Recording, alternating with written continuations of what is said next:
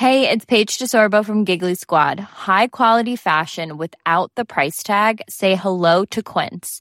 I'm snagging high-end essentials like cozy cashmere sweaters, sleek leather jackets, fine jewelry, and so much more. With Quince being 50 to 80% less than similar brands. And they partner with factories that prioritize safe, ethical, and responsible manufacturing. I love that. Luxury quality within reach. Go to quince.com slash style to get free shipping and 365 day returns on your next order. Quince.com slash style. Quand on apprend marcher, on tombe sans arrêt, quoi. Et on se plante, c'est autant d'échecs, et au final, on marche. Quand on parle, c'est pareil. Quand on apprend à parler, bah, quand on fait de l'illustration, c'est pareil.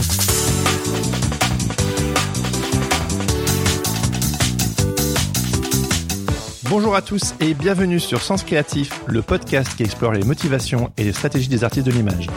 Je m'appelle Jérémy Kleiss, je suis illustrateur à Paris et vous pouvez me suivre sur Instagram at Jérémy Kleiss. Ça s'écrit Jérémy IE à la fin, Kleiss C-L-A-E-Y-S en un seul mot. Ce podcast est sponsorisé par Creative Pep Talk, le podcast de mon ami Andy G. Pizza. En anglais, ça donne Creative Pep Talk helps you build a thriving creative career. En français, ça sonne un petit peu moins bien, mais en gros, on pourrait dire que la mission de Creative Pep Talk est d'aider les créatifs à développer un travail épanouissant artistiquement et florissant d'un point de vue business. Mon podcast s'inscrit d'une certaine manière dans la lignée de celui d'Andy, d'où cette étroite collaboration entre nos deux podcasts. C'est assez drôle d'ailleurs parce que je pourrais raconter n'importe quoi ici, Andy ne comprend pas un mot de français. Je pourrais dire que Creative Pep Talk vend des bananes, que cela ne changerait rien à ma relation avec ce dernier. Mais vu qu'on se fait confiance, bah pas de souci. Ben oui, Andy n'est pas juste un sponsor, mais aussi un ami. Après plusieurs années de correspondance par email, d'écoute de son podcast, je l'ai finalement rencontré l'été dernier lors de mon premier voyage aux USA. Et autant vous dire qu'entre nous, c'était le feu. Discussion à gogo, Andy et moi sommes clairement sur la même longueur d'onde. D'où la naissance de ce projet de podcast. Vous l'aurez compris, si vous comprenez l'anglais, allez écouter Creative Pep Talk. Je vous promets que vous ne le regretterez pas. Voici donc le deuxième épisode de ce podcast et je suis ravi de vous présenter aujourd'hui ma discussion avec Claude. Claude est illustrateur à Paris et comme il le mentionne sur son site internet, son univers frais et coloré respire la bonne humeur et lui permet d'illustrer à peu près tout de façon sympathique. Et c'est carrément vrai. Ces images joyeuses et un brin nostalgique vous donneront à coup sûr le sourire. D'ailleurs, Claude n'en loupe pas une pour illuminer vos journées d'illustration. Très actif sur les réseaux sociaux, pas un jour ne passe sans qu'un dessin de Claude ne croise mon chemin. Si vous voulez vérifier, ajoutez-le sur Facebook, vous verrez bien. C'est d'ailleurs comme ça qu'on s'est rencontrés, via les réseaux sociaux.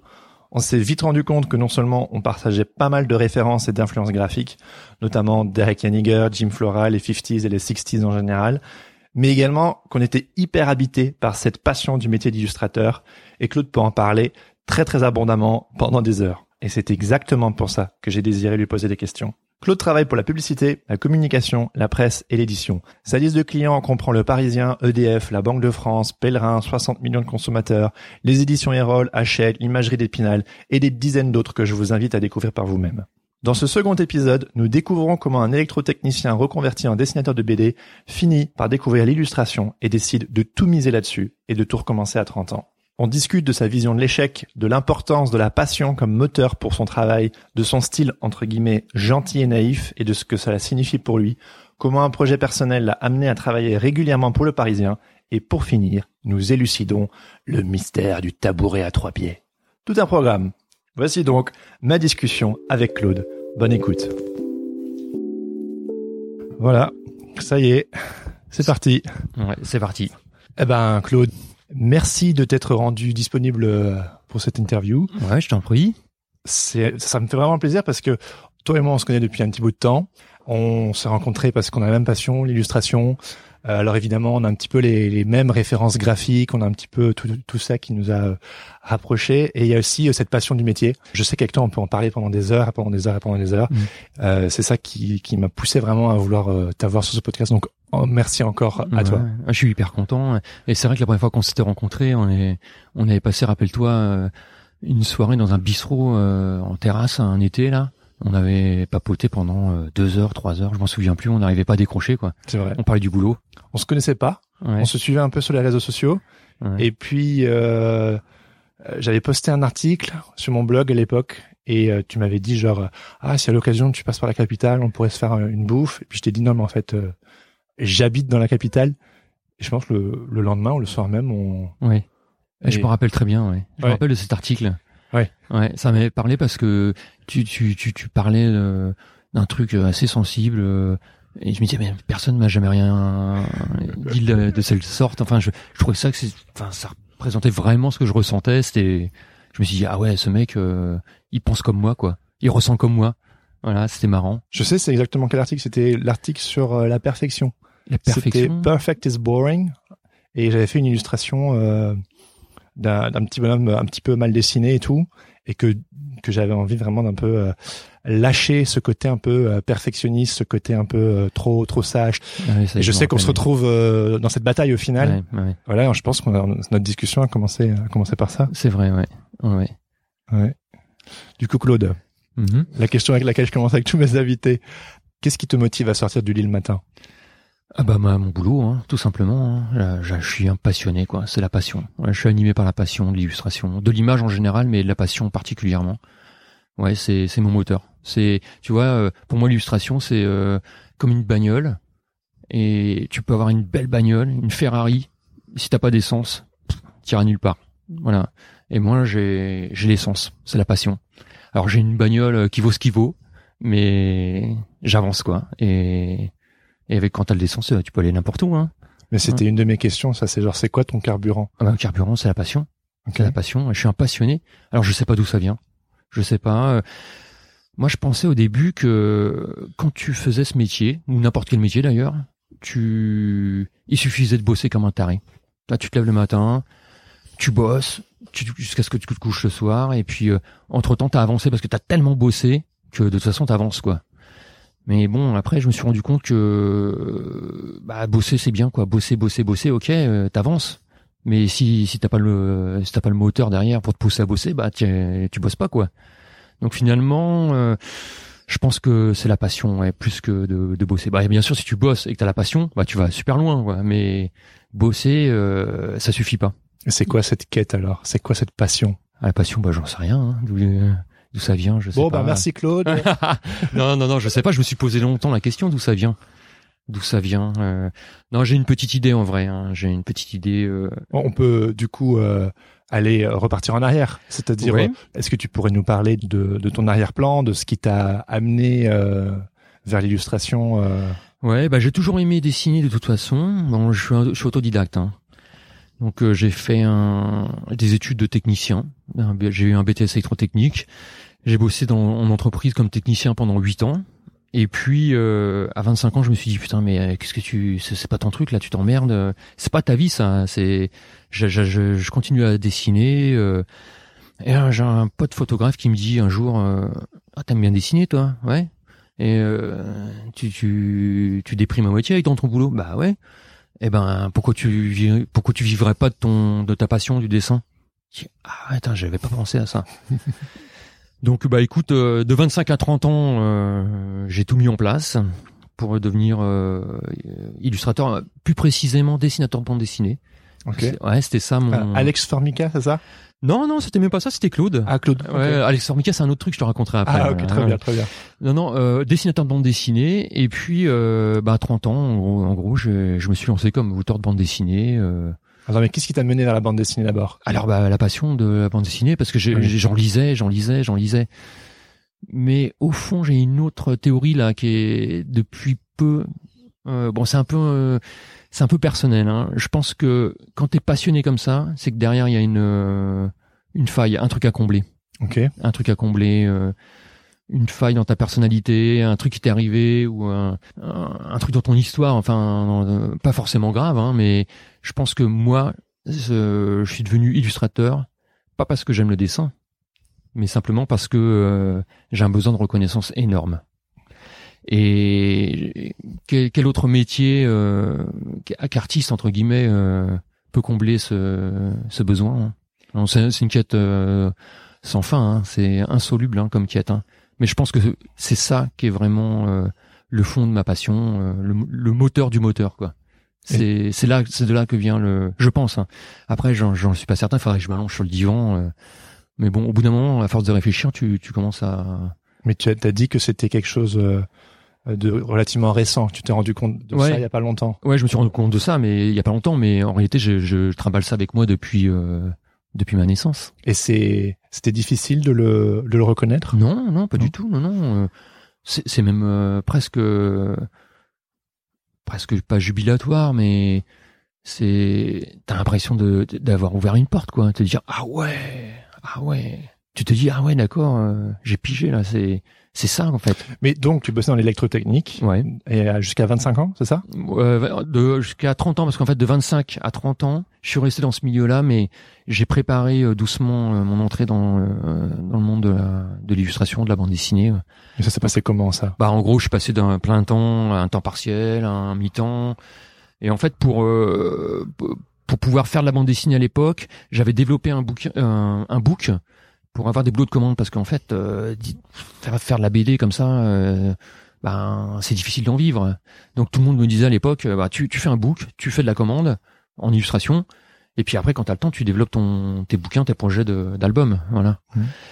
et alors ce qui est marrant c'est que je après quelques albums j'ai fait trois trois albums et puis des collectifs euh, j'ai j'ai j'ai fait plein de, de projets de bande dessinée tout ça et puis au bout d'un moment je me suis rendu compte que je m'éclatais dix fois plus à faire des boulots de commande d'illustration qu'à faire des bandes dessinées. Et là j'ai arrêté euh, la bande dessinée. Est-ce que tu dirais que euh, c'est parce que la gratification dans l'illustration est beaucoup plus immédiate, c'est-à-dire qu'un boulot de, de commande en illustration c'est beaucoup plus rapide que un album de bande dessinée qui prend euh, quand même je sais pas minimum un an, un truc Mhm. comme ça. Et euh, du coup, euh, t'as tous les bravos et tout au bout d'une année. Est-ce que peut-être je me trompe, hein, mais euh, je me pose Non, je pense que c'est pas ça le, la vraie raison. La vraie raison, c'est que le, le- le auteur de bande dessinée, enfin, quand tu fais un bouquin, bon, tu t'es embarqué pour six mois, un an et tout, et en fait, c'est trop long pour moi. C'est, ça correspond pas du tout à mon tempérament. Moi, j'ai un tempérament, il faut que ça bouge, il faut que ça, moi, il faut que je fasse euh, 10 illustrations dans la semaine. euh, et, c'est- c'est- la bande dessinée, c'est pas pour moi, c'est un travail de moine. Je suis pas un moine. Moi, j'ai besoin que ça, ça, ça pulse, que je change de projet euh, tous les jours. euh, voilà, c'est, Hmm. c'est en ça que je m'éclatais plus en illustration. Ouais, Il y a plus de contraintes et tout ça, mais Ah, ça je- correspondait plus à mon tempérament. en Bon, je m'y retrouve complètement. euh, Ouais. ouais. Non, je pense que justement la bande dessinée c'est plus gratifiant. Ah ouais? Ah ouais, ouais. Pour Comment moi, ça? euh, bah tu laisses des bouquins quoi. Enfin, tu fais de la bande dessinée, euh, tu laisses des bouquins. Euh, c'est les gens sont là avec les livres et tout. Pour moi, ça- le livre c'est quand même un, un objet. euh, c'est hyper important quoi pour moi dans ma vie. euh, c'est plus important qu'une pub ou euh, ou je sais pas moi une couverture d'un magazine qui va tomber à la poubelle euh, dans, dans, dans six mois personne. euh, Enfin Mais dans ton travail d'illustrateur, t'as fait tes petits livres auto auto édités d'ailleurs. ouais à côté ouais. Donc du coup, c'est Ouais. euh, une sorte de compromis quoi. Exactement. Ouais. Tu peux nous en parler un peu plus? Bah dans le boulot d'illustration, bah tu réponds à des commandes, hein, donc euh, t'es t'es sans cesse euh, contrainte. Quand on te dit bleu, faut que tu fasses bleu, quoi. Hein. Quand on te dit euh, tu mets un mec là, tu mets un mec là, enfin enfin c'est bourré de contraintes, quoi. Voilà. Donc à côté de ça, t'as besoin d'avoir un peu de une cour de récré. Ma cour de récré, c'est de faire des projets perso. Alors c'est c'est des bouquins, euh, des euh, des tirages d'art où là t'as 100% liberté. Hein, c'est tu te fais plaisir. hein. Et puis ça nourrit aussi ton boulot de commande. Voilà tu fais des essais, tu fais des trucs qui te font plaisir dans les boulots de, dans les projets perso, et puis à côté tu balances ça dans la commande. Et. Ça m'est même arrivé d'avoir des boulots de commande quand les gens ont vu mes boulots perso, en disant ah ouais c'est ça que je veux. Et là tu te dis ah ouais génial. C'est marrant en fait. euh. Ça se nourrit, c'est c'est une sorte d'équilibre. Comme tout, hein, tout dans ce métier c'est que de l'équilibre. C'est on est des équilibristes. hein. Tu l'as trouvé l'équilibre? Non, jamais. Mais en même temps, euh, ça serait peut-être un peu chiant d'être vraiment en équilibre. Là, je suis peut-être un peu trop en équilibre. Ah ouais, comment Tu ça quand tu marches, euh, à chaque fois, tu as un petit moment de déséquilibre que tu rattrapes avec le pas suivant. Mais qu'est-ce qui pourrait te mettre en, en danger pour euh, Voilà, c'est ça. Et si, euh, si t'es bien stable, tu bouges pas et tout, y a, t'as pas besoin d'équilibre. hein, tu, tout est statique et tout. euh, tu t'emmerdes un peu, non? Donc tu dirais que tu as trouvé un- une sorte de rythme de croisière aujourd'hui? Ouais. Ouais, je pense que c'est ça. Rythme de croisière et puis euh, de temps en temps. euh, mais que final c'est une bonne chose quand même. C'est quand même beaucoup d'illustrateurs quelque part, on, on- enfin, beaucoup de gens on recherche cette sorte de d'utopie au final. Ouais, alors euh, bon, je te rassure, hein, je suis pas, je suis pas content de mon sort. hein. non, enfin entre, entre guillemets, hein, attends, tout va bien. hein, je- le jour où je serai content, j'ai, j'ai- il faut que j'arrête et puis c'est tout quoi. Voilà, Éternel insatisfait. exactement. Et euh, D'ailleurs, euh, je, sais parce que je te connais depuis quelques années que de toi-même, tu dirais que tu es une sorte de d'éternel angoissé qui se remet en question constamment, qui est constamment insatisfait, etc. Pourtant, quand on regarde ton travail, c'est tout le contraire. Et je sais que tu le revendiques complètement, c'est-à-dire que ton travail, il est joyeux, il est positif, il est, euh, on, on pourrait même parfois le, le qualifier de, de de naïf. Et je sais que c'est quelque chose qui t'a chiffonné euh, pendant une période. Et il me semble quand même que c'est euh, quelque chose avec lequel tu as tu as fait la paix dernièrement. Et c'est même euh, presque euh, ton mantra quoi dans ton travail, c'est tu veux apporter un peu de bonheur, un peu de de, de joie, de joyeuseté, je sais pas si ça se dit, Oui. euh, dans la vie des gens. Et du Mhm. coup, euh, est-ce que tu peux développer un peu ce, cet aspect-là? Ouais, bah en fait, effectivement, t'as raison. Hein, ça m'a chagriné un peu. euh, mais moi, je me rappelle quand j'ai commencé, je faisais, je faisais des trucs un peu euh, euh, graphiquement proches euh, de l'expressionnisme allemand. Tu vois, je faisais des albums de BD. C'était hyper noir. C'était très angoissé. Toi, ça correspondait à ce que je ressentais euh, et ce que je ressens au fond de mon cœur. Hein. Un truc. euh, moi, je suis un peu misanthrope. euh, j'ai j'ai pas du tout confiance dans la nature humaine. Quand tu vois l'état de la planète, tu te dis ouais, ok, euh, bon, l'homme est capable du pire et du pire. Et il le fait d'ailleurs. Mhm. Et je vois, je, je- vois tout de suite les problèmes, euh, le mauvais côté des choses. Tu vois, je suis pessimiste en réalité. Et quand tu, quand tu, quand t'es pessimiste et que tu bosses euh, en illustration ou en bande dessinée et que tu fais du pessimisme, en fait, tu nourris la bête, quoi. C'est, c'est terrible. Et je sortais de là-dedans, moi, j'en, pouvais plus, quoi. Tu, le monde est noir, tu fais du noir. euh, moi, je, je pouvais pas exorciser tout ça, quoi. Et euh, c'est les boulots de commande finalement qui me disent ah non mais attends les sorcières t'arrêtes là, hein. T'arrêtes les sorcières là, hein. les, les monstres et les sorcières t'arrêtes là, tu me fais, euh, tu me fais des gens heureux là. Alors, ça me faisait chier quoi, ça me disait mais j'ai pas envie, ça correspond pas du tout. euh. Et puis euh, avec le temps je me suis rendu compte que putain euh, faire des gens heureux, eh ben écoute euh, pourquoi pas quoi. Et je me suis rendu compte que ça me faisait du bien en fait de dessiner des oiseaux, des fleurs, enfin des trucs un peu naïfs quoi. hein. Ouais, et ça me faisait du bien. Alors je me suis dit, mais en fait, euh, faire des trucs noirs, euh, des, des satires ou des critiques, il y a des gens qui le font ça super bien dans les magazines, genre Charlie et tout, mais c'est pas mon truc, quoi. Je peux pas. C'est, je, si je fais ça euh, six mois, je, je, je, vais faire une dépression nerveuse, quoi. Dé- Déjà que je suis pessimiste, alors. euh, Donc, euh, ouais, ouais, non, je me suis mis là-dedans. euh, ça me faisait plaisir, je me faisais du bien moi. Voilà. Donc, euh, je me suis dit, tiens. euh, alors, je voyais bien quand même que euh, faire du bien, je me, en faisant du bien à moi, je faisais du bien aux autres aussi. Et que finalement, ben, euh, un mec comme Prévert, par exemple, euh, qui m'inspire beaucoup, et, sous ses airs de, de, de mec un peu naïf, euh, quelque part, euh, bah, il fait du bien aux gens, mais en même temps, euh, c'est pas si naïf que ça, quoi. C'est pas si naïf que ça. Et ouais, pourquoi pas faire du bien aux gens? Bah, Un quart d'heure, tu vois, le temps d'une pause, euh, d'un café. euh, c'est quelque chose qui est super marquant euh, dans ton travail, c'est que tu es hyper régulier. T'es tous les matins, si on si on va sur Facebook, si on va sur Instagram, si on va sur Twitter, il y a la petite illustration du matin de Claude Mhm. qui est là toujours régulièrement, qui met le petit le petit sourire euh, aux lèvres, le petit baume au cœur. Et c'est moi personnellement, ce qui m'impressionne chez toi, c'est euh, c'est cette discipline, c'est cette rigueur, c'est cette production en fait. C'est vraiment ce, ce côté genre. euh, Peut-être que tu vas me dire que t'es pas si discipliné, j'en sais rien, tu vas, me- tu vas me dire. Après, je te connais un petit peu, je sais que t'es discipliné, mais euh, mais euh, t'as une production incroyable. Et du coup, je me demandais, euh, est-ce que voilà, est-ce que tu as une routine particulière pour réussir à être aussi présent et rigoureux tous les jours T'es là au poste, prêt à dégainer une image euh, pour donner la banane aux gens, quoi? Ouais. Ah, je sais pas, ouais. Je crois que c'est dans ma nature. hein. C'est dans ma nature. Je suis organisé, je suis euh, perfectionniste. euh, j'ai besoin de routine, j'ai besoin de. Même ma journée, elle est comme ça. hein, J'ai plein de, comment on appelle ça, des des, des rendez-vous tous les jours. Ah, des, euh, des rituels. Ouais, des rituels, voilà, c'est ça. Ça te sécurise? Ah, ça me sécurise. hein, Je suis comme ça, ouais. Je suis comme ça, tu vois. À, à 5 heures, je bouffe une pomme, tu vois.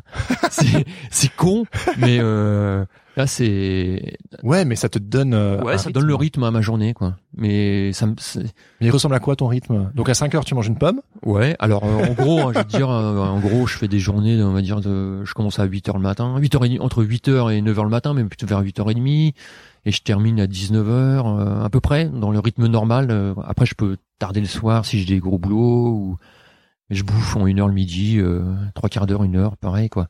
En, gros, bah, ça commence comme ça, le matin, euh, une heure, une heure de réseaux sociaux. Alors, je balance tout. Euh, Twitter, LinkedIn, euh, Facebook, Insta, je mets mon site à jour, je réponds aux commentaires. Enfin voilà quoi. Je ça c'est une heure de c'est ma c'est ma promo du c'est la promo quoi un peu. Hein. C'est c'est voilà une heure. Ensuite euh, le matin c'est plutôt je cherche les idées. Quand j'ai des idées euh, c'est plutôt le matin. Donc c'est ce qu'on appelle ce que j'appelle l'heure bleue en fait. Euh, c'est ouais l'heure bleue c'est là où le moment où t'es le plus frais où euh, où euh, tu trouves les idées euh, plus facilement. tu vois. Et l'après-midi c'est production. hein. Je fais les couleurs. Ouais, ça c'est idéal. Hein. Hmm. Après, quand le Parisien il t'appelle, euh, tout vole en éclats et euh, On annule tout. on annule tout, on recommence. Enfin, tu, tu, prends. Enfin, voilà quoi. C'est C'est sûr qu'il faut être hyper flexible dans ce métier. Ouais. Enfin, surtout pour euh, les boulots de presse, quoi. Mm. C'est genre, t'as parfois 24 heures, allez, 48 heures max pour, euh, pour rendre le truc et moi, je trouve qu'il faut vraiment avoir une, une belle flexibilité. Pour, ouais, faut euh, être flexible, mais en même temps, les, les, les rituels c'est bien. Hein. C'est ça permet de d'avoir un bon rythme. T'as pas de rituel, tu te lèves à 10 heures le matin. T'as pas de boulot, tu te lèves à 10 heures le matin. Et tu t'es rendu compte de quand que tu fonctionnais comme ça, de ces rituels? Parce que j'imagine quand même qu'il y a une certaine euh, quête de soi. C'est-à-dire tu t'es Mm. rendu compte au fur et à mesure des années que tu fonctionnais comme ça et que quand tu fonctionnais comme ça, ça te sécurisait, ça t'aidait à, à- à produire. Mm. Euh, tu peux me parler un peu de ce... Mm. Comment c'est venu en fait? Ouais, ouais, ouais. Bah c'est simple. Hein. En fait, après 10 ans de, enfin 8 ans de boulot en entreprise où tu où tu étais là à l'heure et tu pars à l'heure, euh, quand tu commences à être tout seul chez toi, euh, tu te dis si je fais pas ça, euh, je vais me noyer quoi. Donc c'est venu de là hein, simplement. hein. J'ai repris les, les rythmes du boulot euh, que j'avais à l'époque et, et je me disais t'es boulot ou pas boulot, commande ou pas commande, euh, à 8h30 t'es au taf et puis euh, tu décroches pas avant 17h quoi, hein, c'est tout. Hein. De toute façon t'as toujours du taf, t'as toujours des trucs à faire. Et t'es pas, tout. t'es pas tenté quand t'es chez toi de faire le linge ou de faire un autre truc ou... Si c'est partie du rituel. Ah, Ouais, ouais. c'est t'as un rituel linge? Ouais, ouais, ouais, bien sûr. tu le matin, euh, avant les réseaux sociaux, je balance la lessive. Après les réseaux sociaux, la lessive est finie. Je fais ma pause, j'ai le temps le linge. Ah ouais. Ouais. Et puis après, bah, je retourne au boulot. euh, ouais, à 13 h euh, 13 heures, euh, je, je, je décroche, je, je bouffe. euh, et puis après, 14 heures, je reprends le truc, quoi. D'accord. Ouais. Intéressant. Mhm. Euh, tout à l'heure, tu parlais du, du Parisien qui t'appelle. Mhm. Et euh, justement, euh, on parlait tout à l'heure aussi de, de ton univers euh, très joyeux, voire naïf. Mais quand on observe ton travail, on se rend bien compte que tu dessines pas que les soleils et les petits oiseaux. Non. Tu traites des sujets beaucoup plus graves, comme prenons le viol, la prostitution, le terrorisme, Oui. notamment pour le Parisien. Donc l'un n'empêche pas l'autre. Non, non, non. Et euh, je sais euh, que tu as notamment décroché ce projet régulier pour le Parisien. Ça fait un an, un an et demi que tu bosses avec eux, c'est ça hein? Ouais, ça va faire deux ans bientôt là. Ouais. Bientôt deux ans. Un an et demi, ouais, c'est Ouais. ça. Et euh, c'est c'est c'est suite, c'est là que je fais une autre boucle avec quelque chose dont on a déjà parlé, euh, d'un projet perso, le, les malheurs de Tati Yvette, c'est comment? Ouais, le, le calvaire de Mamie Yvette. Voilà. Le calvaire de Mamie Yvette. tu peux ouais. nous en parler un petit ouais, peu? ouais, bien sûr. Alors bah euh, parmi les projets perso dont je parlais tout à l'heure, euh, il y avait euh, ce projet euh, de d'illustrer des faits divers euh, que je voyais passer dans le Parisien. Voilà. Alors je, je voyais passer des faits divers euh, dont les titres étaient hyper euh, drôles. Ça me faisait rire, mais alors pas tous, hein, parce qu'il y a des trucs hyper tragiques quand même. Mais il y avait des trucs marrants comme genre il saute du toit dans la piscine et il meurt. Et il se il s'était pas rendu compte qu'il y avait pas d'eau. Des trucs comme ça. Enfin, c'est de, de- de cet esprit-là, mais ça me faisait rire parce que là, en plus le Parisien dans les titres euh, pas mais il y a toujours un petit décalage. euh, Tu vois, c'est pas sérieux, sérieux. euh, voilà, bon bref, ils aiment bien. euh, et moi, ça me faisait rire et je m'étais dit ah ouais, à partir du titre, je, je voyais bien tout de suite l'image, quoi. Donc pendant deux ans, pendant deux ans, euh, comme cours de récré, je prenais les faits divers du Parisien et je les illustrais comme ça pour moi. Et puis euh, au bout de deux ans, euh, j'avais une cinquantaine de faits divers et je m'étais dit ah ouais, ce serait sympa d'en d'en faire un bouquin. Et j'ai contacté le Parisien, voilà, en disant voilà, euh, ça fait deux ans que euh, discrètement dans, dans mon petit coin j'illustre euh, vos faits divers et puis euh, je me dis euh, on pourrait faire un bouquin ensemble, un, partenariat. Donc euh, vous pourriez, j'en sais rien, participer au financement et puis offrir ça à vos clients, j'en sais rien. Enfin, je j'ai un peu cherché, si tu veux, le moyen d'éditer un bouquin avec eux. Alors ouais, ouais, ils ont trouvé ça super. Mais leur boulot parisien, c'est de faire des, c'est de faire un journal, c'est pas de faire des bouquins quoi. Donc je voyais bien qu'ils étaient au taquet tout le temps, qu'ils répondaient pas à mes mails, euh, qu'ils disaient ouais super, euh, mais qu'à côté, euh, alors j'ai fait le tour, hein, j'ai fait le tour des journalistes, des, des personnes qui s'occupent du partenariat, euh, et puis bah au bout de six mois, je voyais qu'il y avait toujours toujours rien de fait, et puis je me suis dit il faut que je fasse ce bouquin quand même. Et puis je me suis dit bah tant pis, je vais je vais le faire tout seul, tant pis. Je je vais l'auto-éditer. Mais il y avait un journaliste au Parisien qui avait soutenu le le, le projet, Nicolas Jacquard. Il m'avait dit ah c'est génial et tout. Je vais je vais essayer de le, vendre au Parisien ton bouquin. Bah, il a pas réussi. Et j'avais dit bah écoute euh, apparemment on n'arrive pas à faire le bouquin avec le Parisien, je vais le faire tout seul. Mais par contre tu me fais la tu me fais la préface. Bon là, ça faisait déjà 8 euh, 8 euh, 9 mois que le temps était passé, que j'avais harcelé tout le monde et que j'avais rien obtenu quoi. Alors Nicolas, il me dit bah OK, d'accord, je te fais la préface. Donc bah, super et tout ça, avec un copain graphiste, on monte le bouquin. Et puis bah il arrive au moment, euh, faut envoyer le bouquin chez l'imprimeur. Et puis bah Nicolas, euh, toujours pas de préface, toujours pas de préface. Alors je lui dis Nicolas, la préface, la préface. Il me dit ouais, je m'en occupe, je m'en occupe. Et puis bah il m'envoyait pas quoi. Hein. Et puis la veille d'envoyer le bouquin chez l'imprimeur, je lui dis écoute, euh, soit tu, tu me fais la préface, ou si tu peux pas, tu, peux pas, tu me le dis, et puis euh, je, je vais trouver une autre solution, et voilà quoi. il, il m'a il balancé une préface qu'il a fait au coin d'une table, un truc super. Hein. Et euh, ah, le bouquin est parti avec la préface de Nicolas euh, chez l'imprimeur. Et puis bah je récupère le bouquin et je me suis dit bon maintenant que j'ai le bouquin euh, qu'est-ce que je veux qu'est-ce que je veux en faire? Il faut que je le vende quoi. Et bon bah j'en vends aux copains je fais une soirée de lancement euh, et puis j'en garde quand même une petite vingtaine et je dis à Nicolas bon euh, Nicolas il faut qu'on se voit euh, j'ai quelques bouquins t'as fait la préface je vais t'enfiler quoi.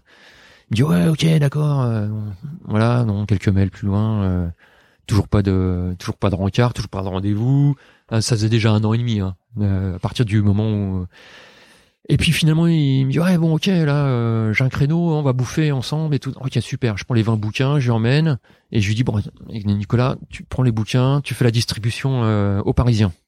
Ok, c'est bon. Il emmène les bouquins. Deux jours après, le directeur de la rédaction qui m'appelle, il m'a dit ah c'est super, euh, on va bosser ensemble. Voilà. Donc j'ai commencé à bosser avec eux.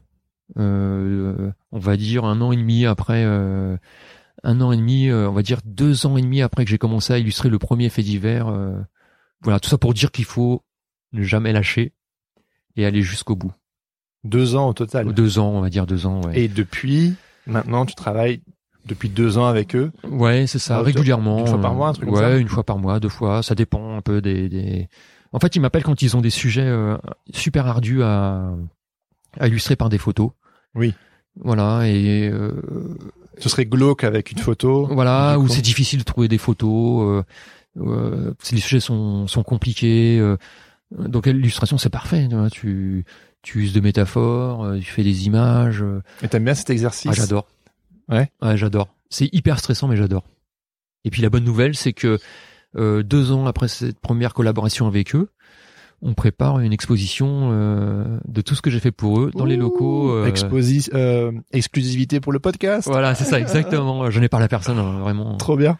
Voilà, donc on prépare une exposition dans leurs locaux. Euh, euh, deux ans de faits divers illustrés, voilà. Et puis je vais expliquer comment comment j'ai abordé chaque sujet parce que c'est sujet hyper dur, quoi. La pédopornographie, enfin je sais pas quoi, les viols dans les cités, euh, les mecs qui se font tuer à cause de la drogue, des trucs comme ça, c'est des sujets hyper ardos.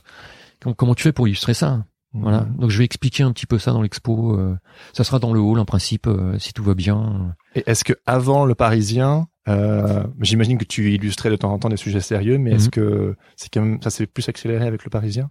Non, pas du tout. Non, en fait, ça reste quand même assez. le Parisien, ça reste un exercice à part hein, dans mon boulot quand même. Hein. Euh, parce que le reste de, de, tout ce que je fais à côté, c'est plus euh, des trucs de com, euh, des trucs de presse, mais sur des sujets beaucoup plus, on va dire techniques ou plus plus light. Hein, c'est ou des trucs d'entreprise ou de management, tout ça quoi. C'est donc c'est c'est c'est c'est moins triste quoi. C'est pas forcément plus simple, mais c'est c'est c'est moins sensible. C'est des sujets moins sensibles. Ouais. Le Parisien, ça, reste à part. Ouais. Ça donne un équilibre, quoi. Ouais, ça donne un équilibre. Ouais. Mais j'ai du bol parce que j'ai l'impression que mon, mon approche graphique permet d'illustrer à la fois des plus ou moins tout de façon sympathique. Voilà, c'est ta tagline. Ouais, c'est c'est un peu ça en fait. Tu peux je peux faire le matin une couverture pour un livre jeunesse et puis euh, euh, l'après-midi un fait divers euh, sordide pour le Parisien et puis euh, je sais pas quoi une newsletter pour euh, la, le Crédit Agricole. Euh, tu vois, c'est transversal, j'ai un, truc transversal. Et comment t'as fait Donc ça fait 18 ans, si je me trompe pas, que t'es illustrateur. Comment t'as fait pour te diversifier à ce point-là? Alors là, j'en sais rien. Je J'assure que je sais pas. Je sais pas. Euh...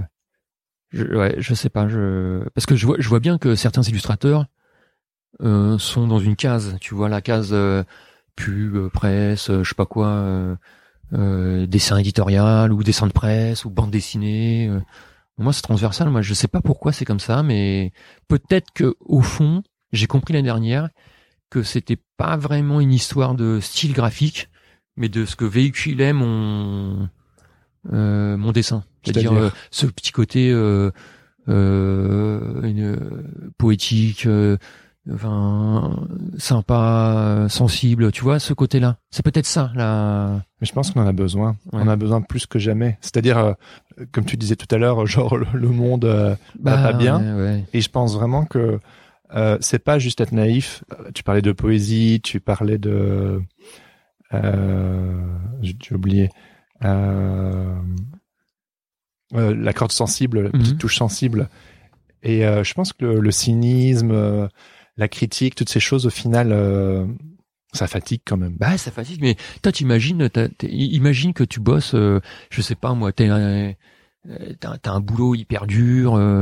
Euh, j'en sais rien flic ou je, enfin, je, sais pas je dis ça mais n'importe quel boulot hyper dur voilà et le, le soir euh, t'as un pote qui t'appelle et qui te dit on va boire un coup on va manger ensemble tu dis quoi? Tu dis ouais t'as envie de prendre un peu te détendre prendre ben mon illustration c'est ça moi c'est tu vois? C'est pour ça que ça marche mais je sais pas si c'est pour ça que ça marche mais c'est tu vois le, les, les mecs qui sont bombardés d'informations sinistres toute la journée tout le monde quoi tu vois euh, le chômage euh, les guerres les, les les réfugiés enfin tout va mal quoi il y a plein de trucs qui vont bien mais on est bombardé d'informations qui vont mal et à un moment t'as envie de souffler quoi t'as envie de boire un petit café boire boire un coup avec un copain euh, te, regarder un film, écouter une musique, euh, écouter du Mozart, tu vois. Bah moi c'est ça quoi. Mm. Moi je suis le quart d'heure qui va apporter aux gens euh, ce, ce, petit quart d'heure, cette pause, la pause dans leur journée. J'espère. Enfin c'est c'est c'est c'est pas évident, hein, mais c'est peut-être ça mon, mon, truc quoi. Non mais ça, Mais ça s'est fait inconsciemment. Hein, c'est pas calculé quoi. C'est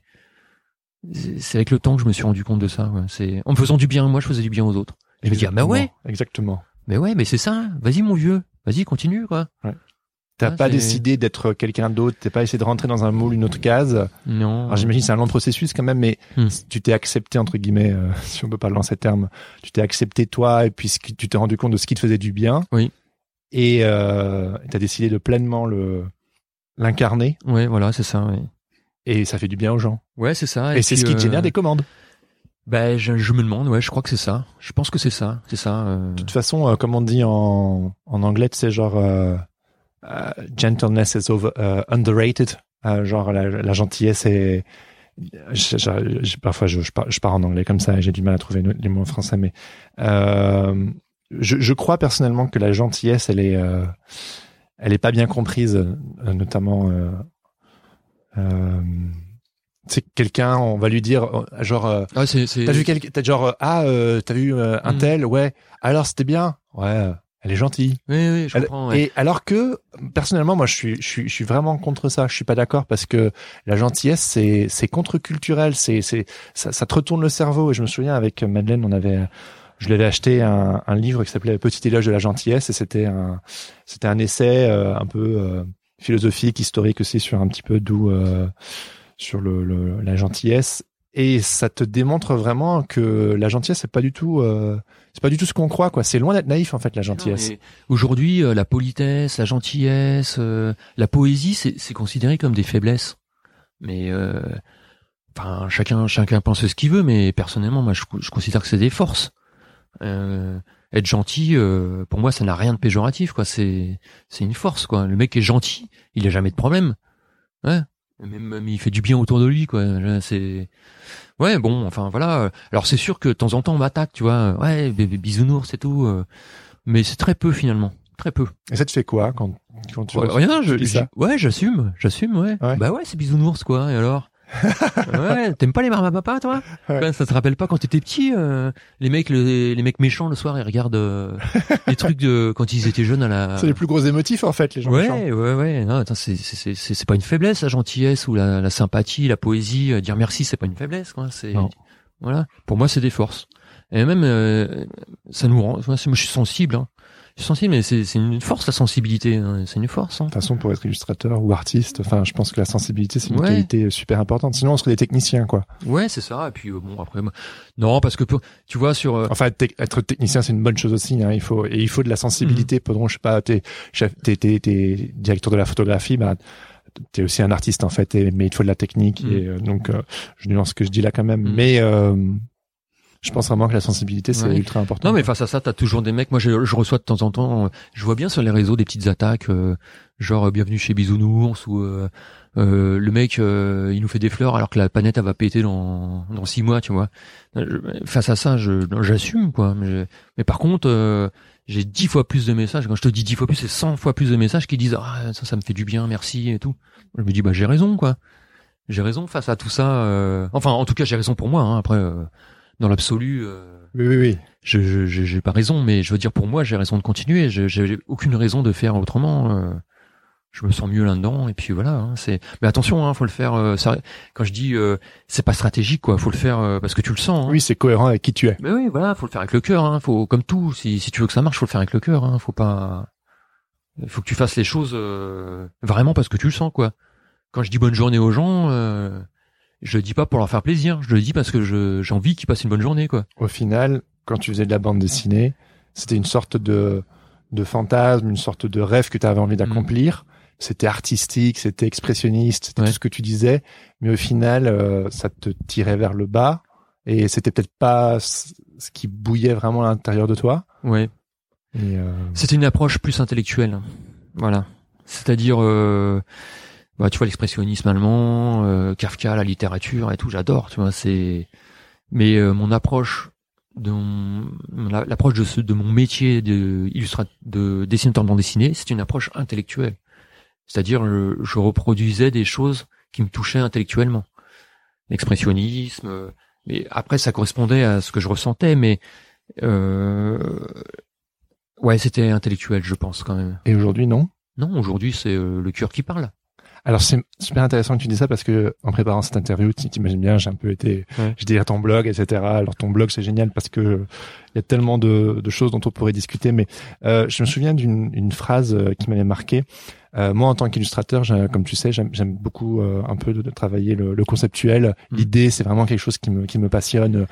Euh, réussir à synthétiser en une image claire, parfois des concepts un petit peu plus abstraits ou un mm. petit peu plus compliqués puis c'est aussi la façon dont mon cerveau fonctionne. Mais et donc du coup, euh, pour moi, je considère que c'est une des choses que je préfère. Et pourtant, enfin, je devrais peut-être pas dire et pourtant, mais euh, je disais sur ton blog à un moment donné, tu dis le conceptuel parle à l'esprit, mais les illustrations qui représentent un peu le, les situations de tous les jours parlent au cœur. Oui. Et euh, est-ce que tu peux développer euh, ça, quoi? Ouais, alors c'est à dire, euh, ouais, ça, alors ça c'est un peu un sujet un peu abstrait. Ouais, je disais qu'en fait, quand je commence une illustration, il y a, il y a trois, trois questions que je me pose tout le temps. Bon, euh, il y a deux questions d'ordre technique, euh, euh, graphique, bon trait ou pas trait, voilà. Et il y a une image ouverte ou image fermée. Et la troisième question que je me pose, c'est image conceptuelle ou image, dire ce que j'appelle réaliste, c'est-à-dire assez proche de la réalité. Image réaliste, c'est tu représentes en gros les proportions comme comme elles sont dans la vie, donc euh, et puis les perspectives en gros quoi hein, même si t'es un peu euh, fantasque mais globalement ça représente et l'image conceptuelle est vachement plus un quoi qui fait appel à, à des métaphores euh, euh tu vois tu peux faire euh, des gens démesurés par rapport à des immeubles. Voilà c'est on est un peu plus dans le conceptuel.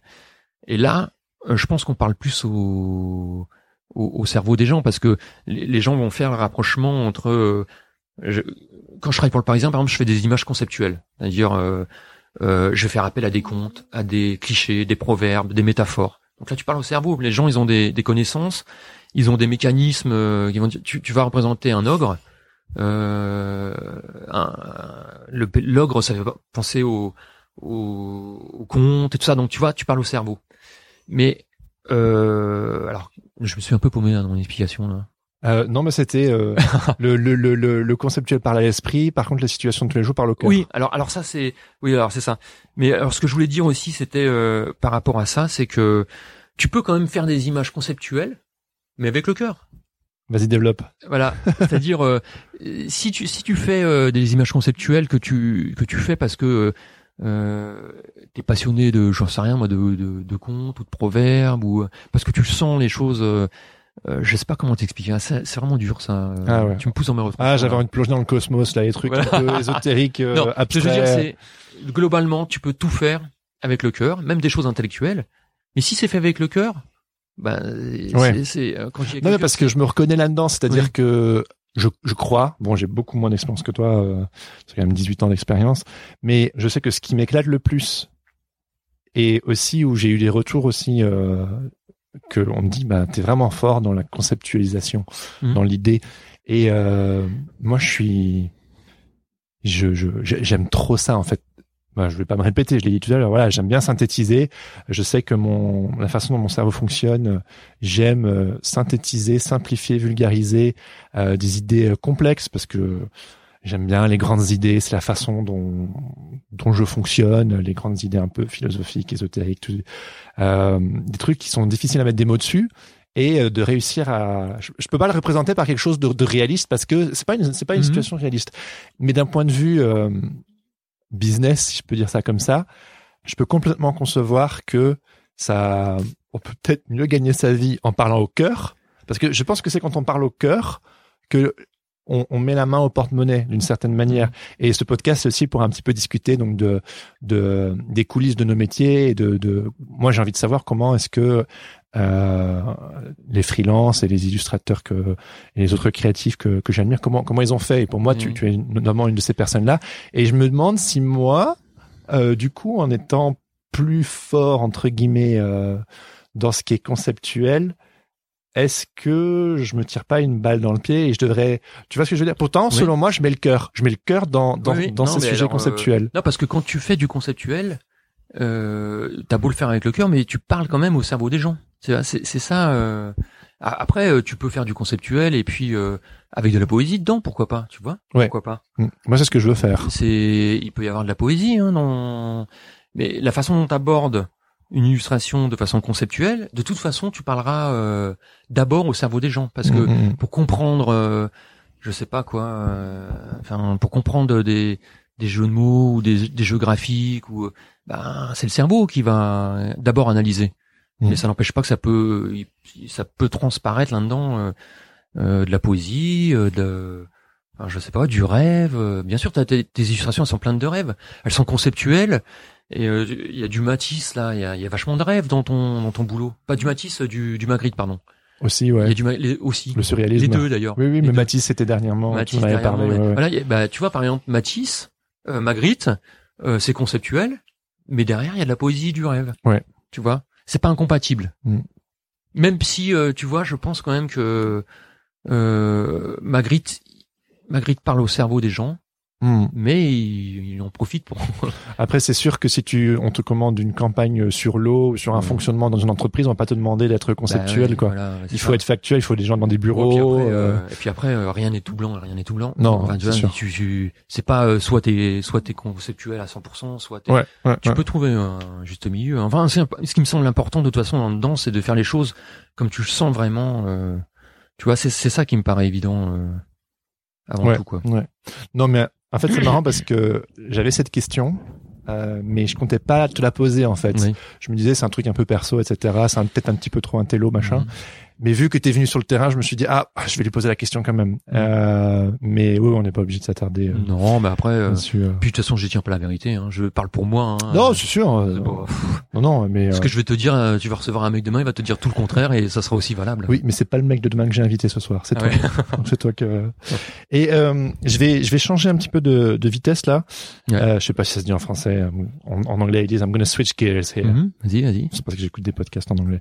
Euh, dans ton, je reviens un petit peu au début. Euh, ta période, euh, euh, tu te rends compte que tu veux plus travailler dans l'électrotechnique. Mm. Passage par la bande dessinée, euh, vers l'illustration. Sur ton, sur ton blog, il y a un article intitulé genre euh, trois façons de se planter ou un truc Oui. comme ça. Et tu décris un peu ton, ton parcours en Dancy et tu cites notamment un petit livre de Charles Pépin, Les Vertus de l'échec, Oui. qui t'a beaucoup marqué apparemment. Mhm. Et euh, je serais très intéressé que tu me dises un peu pourquoi est-ce que ce bouquin t'a t'a parlé, euh, voilà, en, avec un regard sur ta carrière, quoi. Oui, alors euh, moi je pense que le mot échec est un peu fort, hein, mais en France, euh, en tout cas, j'ai pas j'ai pas l'expérience de l'étranger, mais il me semble que les pays anglo-saxons considèrent pas l'échec comme quelque chose de, de pénible ou désagréable. En France, oui, c'est ce ça qui développe Charles Pépin dans son livre. Il te dit qu'en France, dès que tu te plantes, t'es mauvais, quoi. En gros, c'est dans, dans, l'inconscient collectif, c'est ça. Et en, réalité, non. Quand tu, quand tu te plantes, en, réalité, tu progresses. Bon, si tu te plantes tout le temps, tu, tu c'est difficile à vivre. Mais c'est difficile à vivre parce que tu décides que c'est difficile à vivre. Si tu décides que c'est pas difficile à vivre, bah te, te, tu plantes et tu, recommences quoi. Tu quand on apprend à marcher, on tombe sans arrêt quoi. Et on se plante, c'est autant d'échecs et au final on marche. Quand on parle, c'est pareil. Quand on apprend à parler, bah quand on fait de l'illustration, c'est pareil. Quand on fait n'importe quoi, dès qu'on entreprend quelque chose, bah oui, évidemment, il y a le risque de se planter. Si tu bouges pas, tu tombes pas, tu vois. C'est donc, euh, euh, je pense qu'il faut se planter. Il faut se planter. C'est désagréable, c'est hyper désagréable.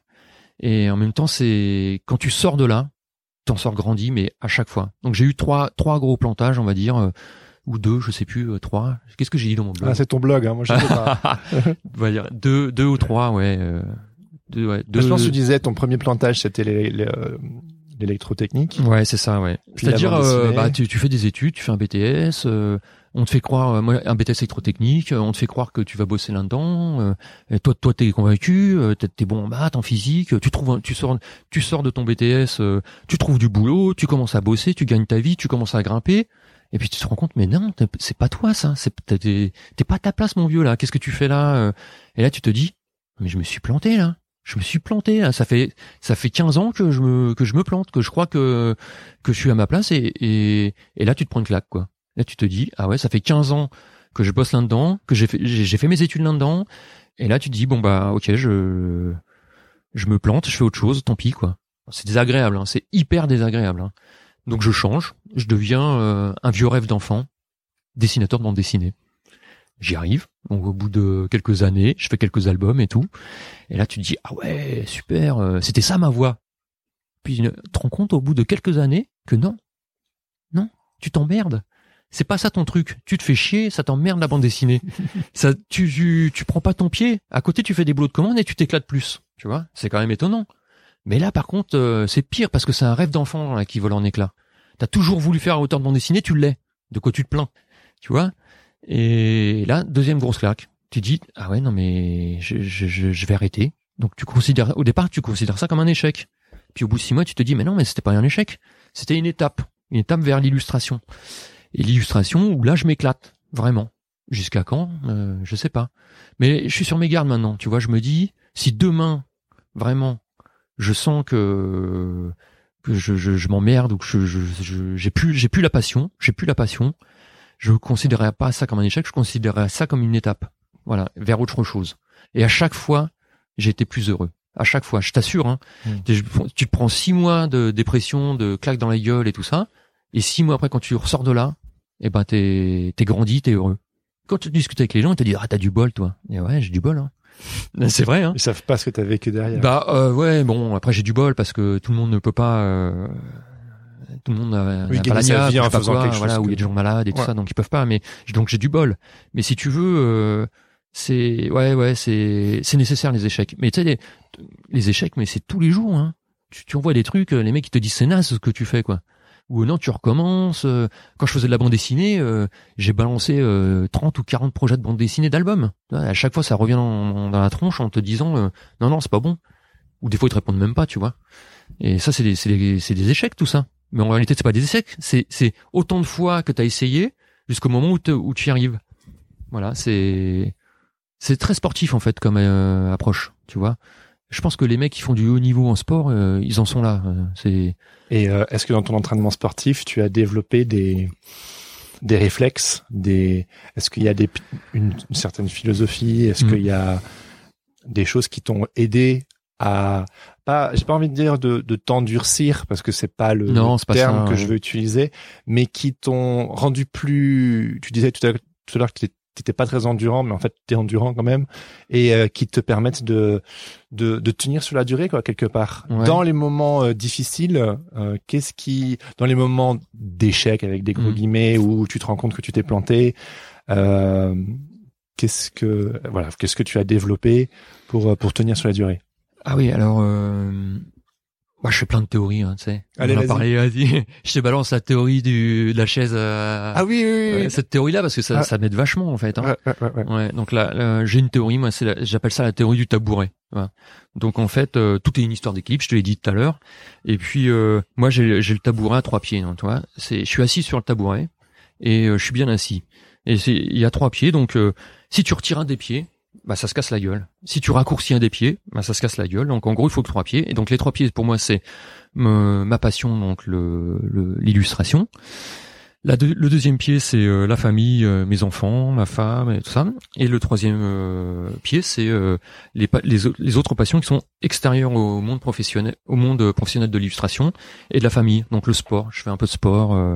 et, ces trois mondes-là sont presque, comment dire, ils sont séparés les uns des autres, mais en même temps, ils existent que euh, Ensemble, ensemble. Voilà, c'est ça. intimement liés. Voilà, c'est ça. Donc, euh, j'ai besoin de passer du temps avec ma famille. J'ai besoin de ces de- des vacances. J'ai besoin d'aller au resto avec eux. J'ai besoin de ça. J'ai besoin d'être avec ma femme. euh, c'est c'est j'ai besoin de faire mon métier, de dessiner, de créer. euh, quand je suis en vacances, je crée un peu. euh, voilà, j'ai besoin quand quand quand euh, quand je suis crevé d'aller euh, à l'escalade ou faire du vélo. Ou, voilà, j'ai besoin de ça. Et si si tu me retires un des trois pieds, je, je me casser la gueule. C'est pas la peine. Donc c'est pas la peine que j'essaye de travailler plus en faisant moins de vélo ou en faisant moins de famille, parce que je, je, je vais me viander. Voilà. Et ça permet aussi, quand t'as un truc qui déconne un peu, par exemple, euh, quand t'as, quand t'as le moral en berne en illustration, bah tu, tu, tu vas à l'escalade, tu vas retrouver les potes de l'escalade. Les potes de l'escalade, euh, t'as un douanier, euh, t'as un informaticien, euh, t'as, t'as une prof, euh, et tu, tu, t'es ailleurs, quoi. Tu, tu vois qu'ailleurs, il y a un autre monde possible. Et ça fait du bien, tu vois. Et après, tu reviens dans l'illustration, tu te dis, non, mais pourquoi j'avais, pourquoi j'avais le blues? Tu vois?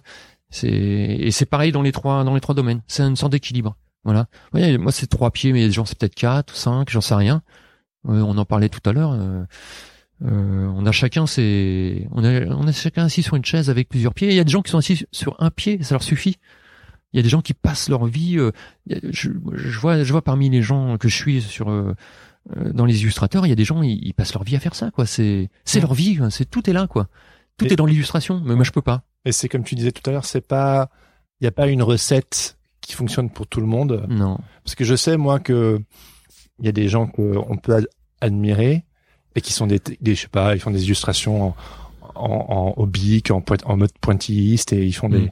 ils font des, leurs illustrations, c'est pas des illustrations, c'est c'est des cathédrales, quoi. C'est Oui. c'est Mm. magnifique. Mais euh, je me souviens, je disais, mais oui, mais bon, euh, si moi euh, je restais euh, dans ma chambre pendant trois ans à juste dessiner, c'est sûr que potentiellement, euh, alors c'est pas sûr, mais il y a des grandes chances que je m'améliore quand même Oui. drastiquement dans, dans ma technique et dans mon travail. Mais je sais que moi, j'ai vraiment, vraiment besoin, ben, un peu comme toi, euh, moi je sais que je pense que je dois sûrement avoir une sorte de tabouret à trois pieds aussi, où euh, euh, il y a, y a ma femme et mon, mon fils euh, là de- depuis depuis peu, depuis euh, sept mois là, j'ai un petit garçon. Euh, donc ma passion de l'illustration aussi, comme toi, je suis un passionné.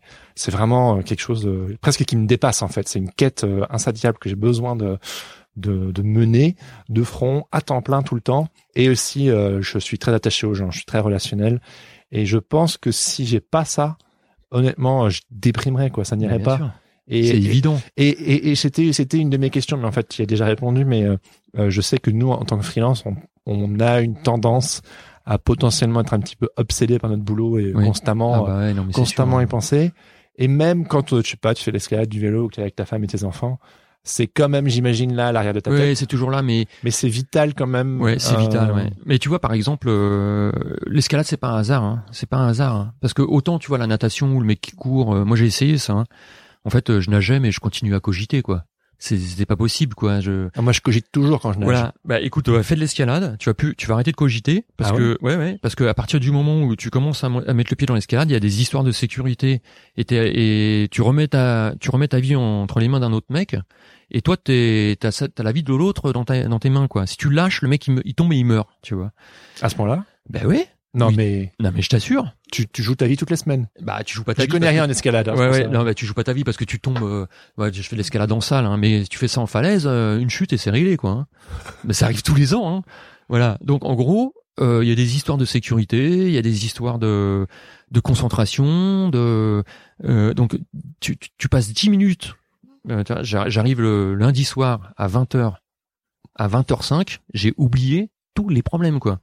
Tous les problèmes euh, de famille, tous les problèmes professionnels et je ressors de là-dedans à 10h30 lessivé et te dire ah ouais mais en fait ces problèmes euh, c'était pas des vrais problèmes quoi t'es passé pendant une heure et demie deux heures à autre chose quoi Hmm. à te concentrer sur euh, Tu prends du recul et la perspective du mais coup. oui tu, tu te concentres sur la, là où tu vas mettre ton pied parce que si tu mets ton pied à côté euh, tu te casses la gueule quoi Ouais. bon il y a des sécurités donc euh, tu tu tombes pas parce que le mec en bas il t'assure mais si tu veux euh, c'est Vivez dangereusement et vous aurez l'esprit plus tranquille. oui, alors après c'est c'est pas dangereux si tu fais attention à ce que tu fais.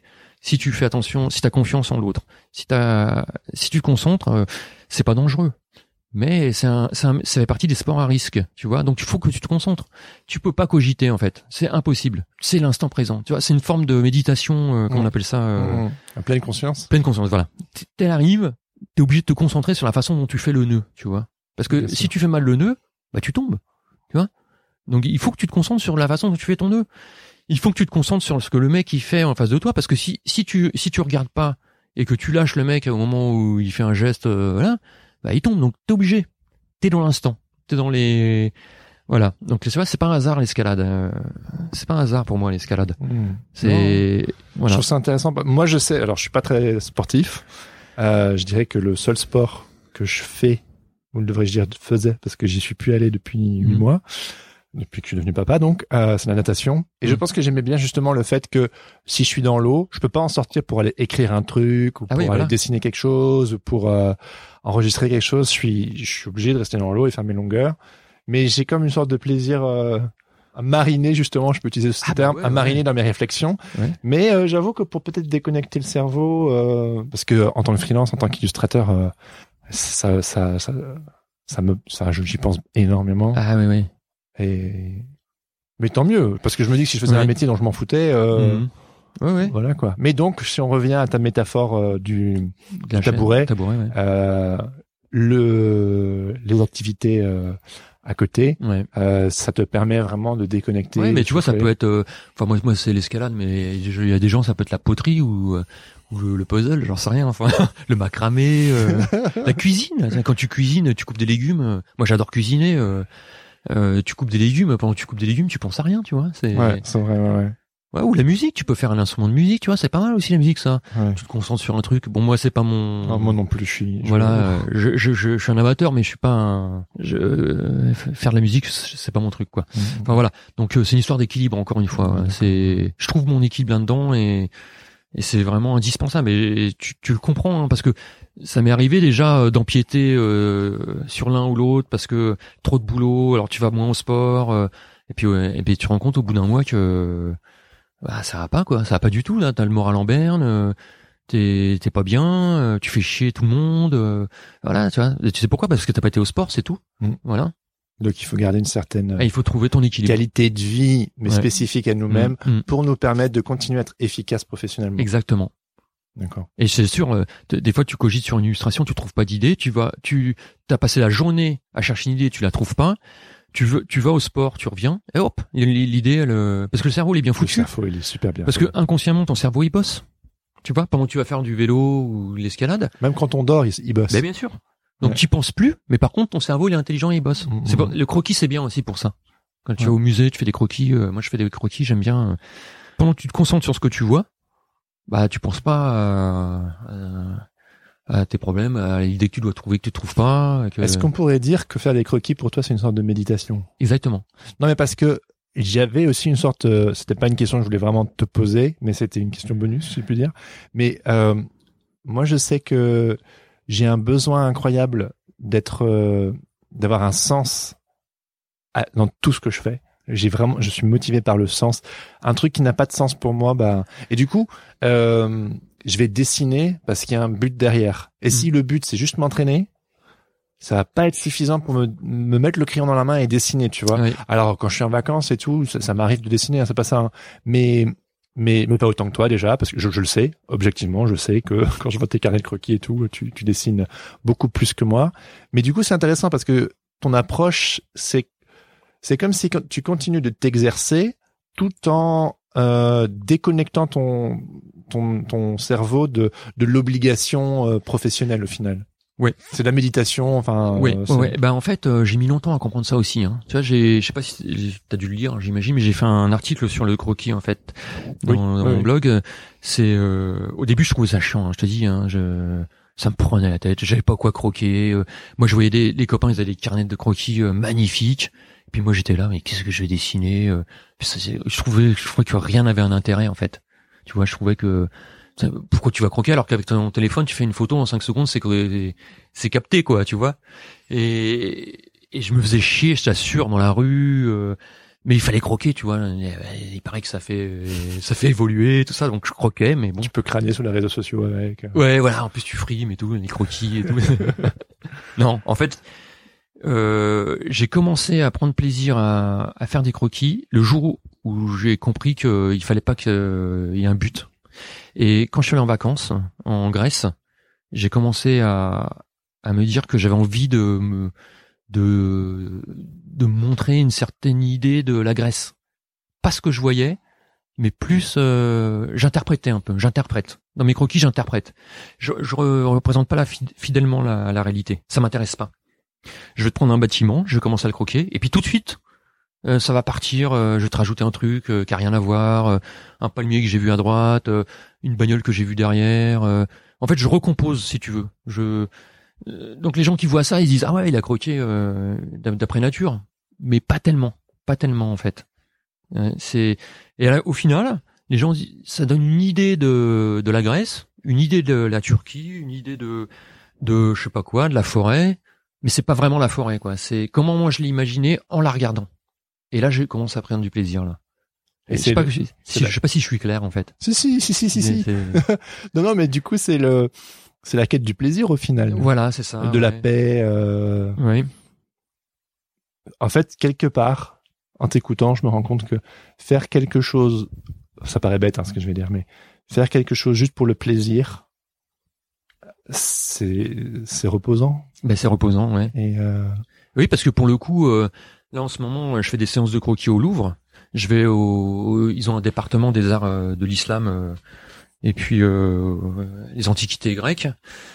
Et euh, c'est fou, mais toutes ces antiquités là, c'est rempli de motifs graphiques. Tu vois, c'est c'est c'est de symboles, de de de, de plein de trucs incroyables. C'est hyper riche graphiquement, tu vois. Je, je m'en étais jamais rendu compte. Et du coup, je vais faire des croquis. Je, je, je te croque des, des, je sais pas quoi, des assiettes euh, turques euh, avec des, avec des oiseaux là-dedans, euh, des, des fleurs et tout ça. Mais c'est hyper graphique, quoi. Et de copier ça, bah écoute, ça me fait un bien fou. C'est fou, hein. C'est Ouais. voilà. Et, alors j'interprète, c'est pareil. Je vais pas te représenter l'assiette telle qu'elle est, mais je vais te prendre une fleur qui est là, euh, une, un dauphin qui est là, euh, une Claude, les ouais. fleurs, les dauphins, c'est pas un peu bisounours tout ça? Si, si, c'est un peu bisounours. hein. Cool. Euh, un petit peu le mot de la fin. Si Oui. tu devais donner un conseil à, à un jeune illustrateur ou illustratrice qui, qui aimerait peut-être euh, aller un peu dans la même voie, ce serait quoi? Alors, euh, il faut qu'il soit passionné. Voilà, c'est ça mon conseil. Euh, Le vrai, le vrai, le vrai fond du truc, faut, faut que tu aies la passion. Quoi. Si t'as pas la passion, tu, pourras, euh, tu pourras faire ce boulot, hein. Mais tu, vas te faire, tu vas te galérer, tu vas te faire chier. Ça va être dur, ça va être pénible. Et si t'as pas la passion, et tu le sais, hein, tu le sais si t'as pas la passion. Tu le sais, moi je, crois qu'on le sait. Parce que je veux dire, quand je vois des étudiants euh, dans les dans des forums où ça m'arrive, je vois tout de suite ceux qui sont passionnés. Je vois quand ils me parlent, euh, la façon dont ils me parlent, la façon dont et je vois ceux qui veulent faire ce métier-là pour de mauvaises raisons, parce que euh, parce que ça les fait rêver tout ça, mais au fond il y a pas et derrière il y a rien. Il faut la niaque. ben, c'est pas que la niaque. La niaque, elle vient parce que t'as la passion. Si t'as pas la passion, t'auras pas la niaque. Ouais, tu vas vite abandonner. D'accord. Tu vas trouver ça chiant. Et il faut être passionné. Il faut être passionné. Ouais, c'est. Et tu le sais. Hein, et ça, ça tombe, euh, ça tombe par hasard dessus, en gros. Hein, ce que je te disais, hein, c'est, c'est peut-être une faille chez toi qui fait que tu seras passionné ou Mais si t'as pas la passion, euh, t'iras pas loin. C'est voilà, parce que tu prends des gamelles sans arrêt, donc euh, euh, tu vas te fatiguer rapidement. Hein. C'est voilà. Et puis après, il y a un tas, il y a un tas de conseils pratiques. Hein. Euh, Mais pour ça, vous pouvez aller voir le blog de Claude. Il y a une liste de 50 conseils. Euh, dis bonjour la dame, essuie-toi les, pieds en rentrant.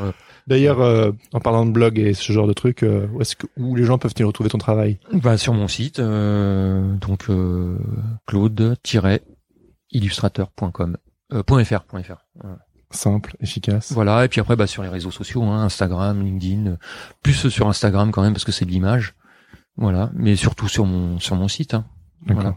Cool. Ben merci pour ton temps, Claude. C'était super agréable. Bah, avec plaisir. Hein. C'était super sympa de partager ce moment avec toi. Ouais. Et puis, euh, écoute, euh, j'ai hâte d'écouter ça euh, en, podcast. Ouais, je sais pas encore quand ça va sortir, mais mais j'ai trop hâte aussi que ça sorte. Donc, merci beaucoup, Claude. c'était c'était top. Merci. Ok.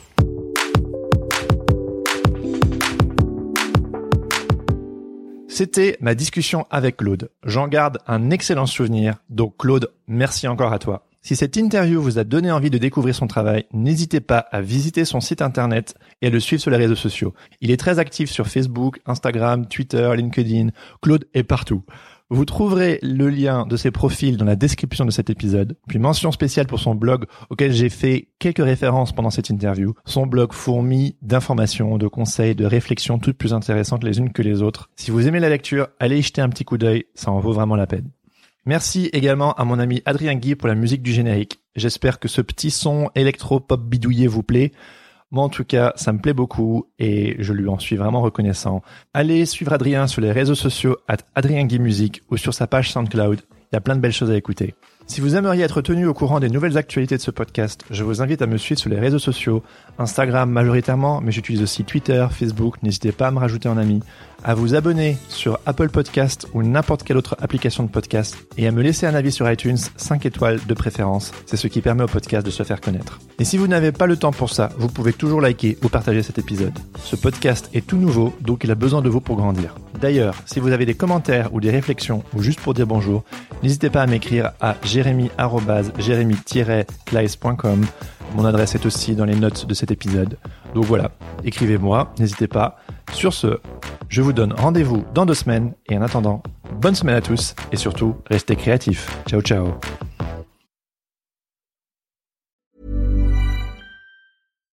Why don't more infant formula companies use organic, grass-fed whole milk instead of skim?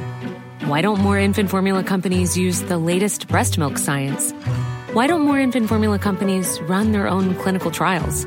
Why don't more infant formula companies use more of the proteins found in breast milk?